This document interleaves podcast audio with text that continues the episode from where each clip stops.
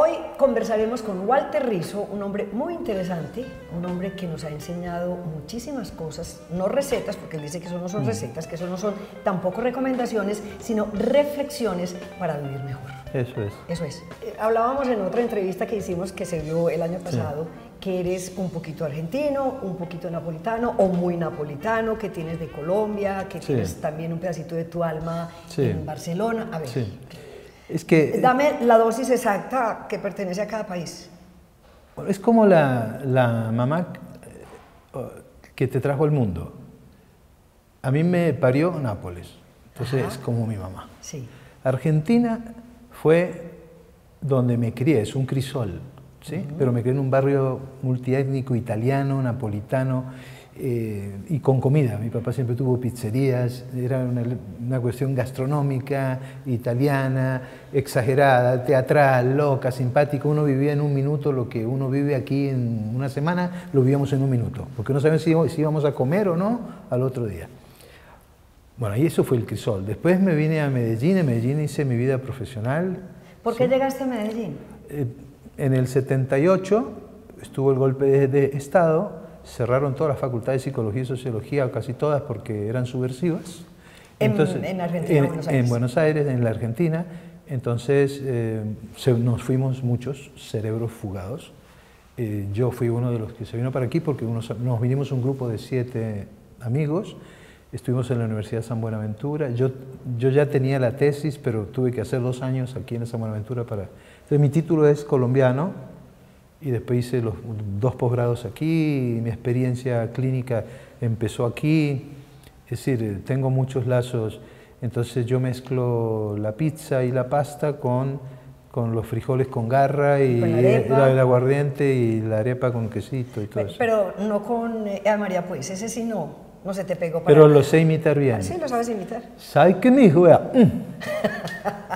¿Te enamoraste en Medellín? Sí, y y me casé muy rápido y, y entonces eh, me quedé después de separado, después me separé a los 12 años eh, por las niñas también, ¿no? Es decir, porque uno ya, porque yo no tenía familia, no, tenía nada aquí, pero hace 12 años, después volví a casarme y hace 12 años empecé a ir a, a Barcelona, porque me gustó España eh, y voy mucho a Italia. Es decir, yo soy de los que se puede montar por la mañana en un avión de Vueling, llego a las 12 del mediodía a Nápoles, me como una pizza y me vengo a las 7 de la noche. Ay, qué lujo.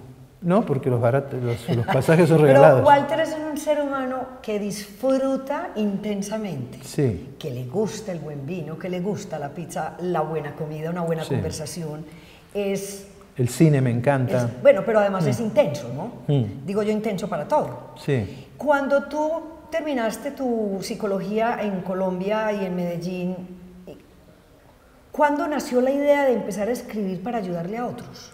¿Cómo nació? Es que ni siquiera nació de mí. Mira, yo hubo una época en que yo empecé a recibir muchos pacientes depresivos. Entonces, con el riesgo de que se quitaran la vida. Es, eh, un paciente depresivo, es decir, la anorexia, la depresión, hay, algunos, hay algunos trastornos de personalidad que llevan a que la vida del paciente esté en riesgo. Pero entonces yo lo que quería es que ellos tuvieran también tareas para la casa, o lo que se llama así en terapia cognitiva. Entonces yo empecé a escribirle cosas, ¿sí? Sobre ideas. Usted, la depresión es esto, puede estar, ideas. O, le, o les traía una frase de Krishnamurti, o le traía una poesía que me gustaba, porque a mí sí me gustaba mucho la poesía, sobre todo la francesa, entonces yo le traía cosas de Prévert y de Brassens, ¿sí? Entonces, un día, un 20 de diciembre, me acuerdo, uno de esos pacientes llegó con una pila de cosas enganchadas así, como en un folder. Me dijo, vea, esto es lo que usted me ha dicho durante todo un año. ¿sí? Publíquelo. No puede ser, qué maravilla. Entonces yo lo vi y dije, esto se puede, pero ¿quién, va a leer esto? Dije yo, Dios mío. Entonces me fui a un lugar llamado Ediciones Gráficas y pregunté si hacían libros. Entonces me dijeron sí, hicimos uno una vez. hacían otras cosas. Entonces yo le dije, hágame de este 100 libros. Yo lo pasé primero a máquina en una Brother, listo. 100 libros no le conviene, saque mil que les cuestan lo mismo que 100. Ah, bueno, déme mil. Me dieron un montón de cajas. Entonces yo me subí a un Renault 12 que tenía y bueno, y saqué un libro. Ese libro que saqué se llamó Aprendiendo a quererse a sí mismo. mira un poco enamorarse. El primero será tu último libro, Enamórate de ti. Es que está en el mercado hace 30 años, se sigue vendiendo igual. Em, un amigo mío arquitecto me ayudó a hacer eh, la tapa. ¿Sí? La cubierta del libro. Sí, eh, el título me ayudó, bueno, un amigo que teníamos en común, que ya no está, el Contra, Contra. Javier Alberto Sí, sí. Y, porque yo, aprendiendo a quererse a sí mismo, yo quería poner el manual del narciso, pero el tipo me dijo eso, no, bueno. No se vende. Bueno, entonces me, me, iba a la librería internacional, intercontinental, cuando existía aquí muchas librerías en el centro, me iba y hacía fila y decía, yo escribí estos libros. Entonces el señor me decía, ¿y usted quién es? Yo digo, bueno, yo no sé, y yo le hablaba de mí, ¿viste? Y entonces a veces hacía la fila con la gente que llegaba con, con papeles, los, los, la gente que, que, que, no sé, los vendedores del material de ahí, yo hacía fila con ellos. Bueno, déjame tres, déjame dos, déjame uno. Bueno, yo dije, me recibieron. Y ya le, le escribí a, a, la Nacional y don Felipe, que me ayudó mucho al principio, me, me dijo, mándame, mándame 20. Y yo no lo podía creer. Y entonces me llamaron como al mes, empezaron a, llamarme tráeme tres más que se vendieron, tráeme dos más que se vendieron. Y yo, y que resulta que en el lapso de seis meses vendí como 300 libros. Entonces, eh, para mí era increíble que me leyeran 300 personas. Y yo, yo recibía la plata, es decir, yo monté como una especie de pseudo editorial mía y yo dije, bueno, con la plata que voy a recibir aquí voy a poder eh, editar el próximo. Editar el próximo, ¿no? Y bueno, y así estuve, en el próximo saqué Deshojando Margaritas, que también tuvo un impacto muy grande y fue cuando ya me, me, me, agarró Norma y ya empecé a escribir más, poco a poco, pero siempre con los pacientes. Los pacientes siempre han sido la fuente de, de lo que yo escribía. Bueno, hoy por hoy has escrito cuántos libros? No contemos las novelas, sino los libros de autoayuda. De autoayuda he escrito 22 libros. 22, incluyendo el último. Incluyendo el último. Muy bien. sé que tienes un sueño, que es escribir una gran novela, que creo que está lista, ¿no? Ya está lista. Eh, sale en la Feria del Libro aquí, se llama Pizzería Vesubio. Eh, es la historia de una pizzería eh, y se transcurre entre Buenos Aires, Barcelona y Nápoles. Es ficción basada en la realidad, como está de moda las biografías ficcionadas. Entonces mezclo muchas cosas. Eh, tiene una línea gastronómica muy fuerte, tiene una línea donde se mezcla mucho la relación hijo-padre eh, y es muy emocional. Es muy, muy emocional. ya la leeremos y te contaremos. Sí, sí, claro. Y ojalá aprendan, ojalá apliquen alguna receta que aparece. Ah, hay recetas, qué delicia. Aparecen en el mismo diálogo. Bueno, hoy, hoy por hoy entonces estás viviendo en varios países, pasas seis meses en un lado, en el otro, con tu compañera esposa, que tiene un nombre hermoso, Iris Luna, que es psiquiatra. psiquiatra, sí. Que ya se, se, está dedicando a la literatura también. Mm. Entonces, em, sí, yo estoy seis meses. Yo, yo busco el frío. Entonces me gusta el frío.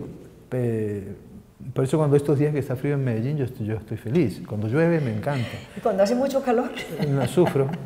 Pero eh, entonces me quedo seis meses en Barcelona, también por, por cuestiones de, de bueno, por cuestiones de tiempo y por cuestiones de, de, pasaporte, porque no te puedes quedar más de seis meses allá, podrías quedarte, pero entonces tienes que pasar todo para allá, y bueno, yo prefiero tener mis cosas aquí en Latinoamérica. Entonces, después me voy a, de pronto a Buenos Aires a pasar el invierno con los familiares, ahora nos reunimos, somos 130 rizos, y están todos, en, además de los de Italia, pero están todos estos en la Argentina, entonces me voy allá a pasar el invierno al sur de Bariloche, en la Patagonia, el Bolsón, que es un lugar hippie, y después me vengo para Medellín. Y generalmente hago esa, esa vuelta, pero claro, cuando estoy en Europa viajo mucho por, por Europa. A mí me han traducido a 11 idiomas, entonces a veces me toca ir, por ejemplo, estoy vendiendo en muchos libros en Rumania. Entonces, eh, yo, no, yo no sé por qué siempre vendo, por qué vendo en Rumania y no en Londres, ¿cierto?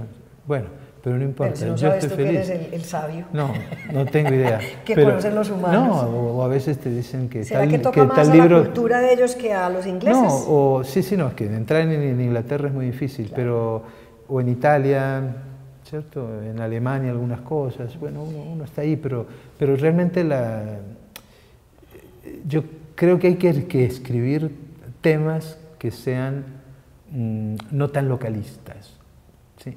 Universales. universales. Para el alma. Para el alma, corazón. sí. Walter, mm, bueno, uno de esos sueños ya está cumplido, que es la novela. Sí. Sueñitos que queden pendientes. Bueno, eh, yo, soy un escritor multifacético. Mm, eh, mm, tengo dos ensayos escritos, tengo dos obras de teatro escritas y tengo libros técnicos escritos. Quiero escribir un ensayo sobre la filosofía antigua, eh, quiero escribir otra obra de teatro y ojalá ponerla en funcionamiento. Eh, pienso escribir una novela para adolescentes. Eh, tengo muchas, decir, Muchas ideas y muchos sueños. es que eso es lo que me mantiene vivo. Que tienen que ver siempre con la escritura, ¿no? Que tienen que ver con la literatura, que tienen que ver con, Sí. con tu habilidad con la pluma. Sí, sí, o de pronto en Barcelona me invitaron a hacer un café concert sobre el amor. Yo simplemente sentarme con una botella de vino y, y yo empiezo a hablar del amor y la gente está sentada ahí. Y lo voy a hacer. Ah, ese no lo has hecho, ese No, lo vas a hacer. Nos avisas para nosotros ir. ¿Ah? Sí, nos avisas para nosotros No, no, ir. claro, claro, claro. No Sí que vengas tú, sino que nosotros vamos. o se puede hacer aquí. No, pero- delicioso sería sí. el motivo para llegar hasta allá. Sí, claro, es una, una excusa.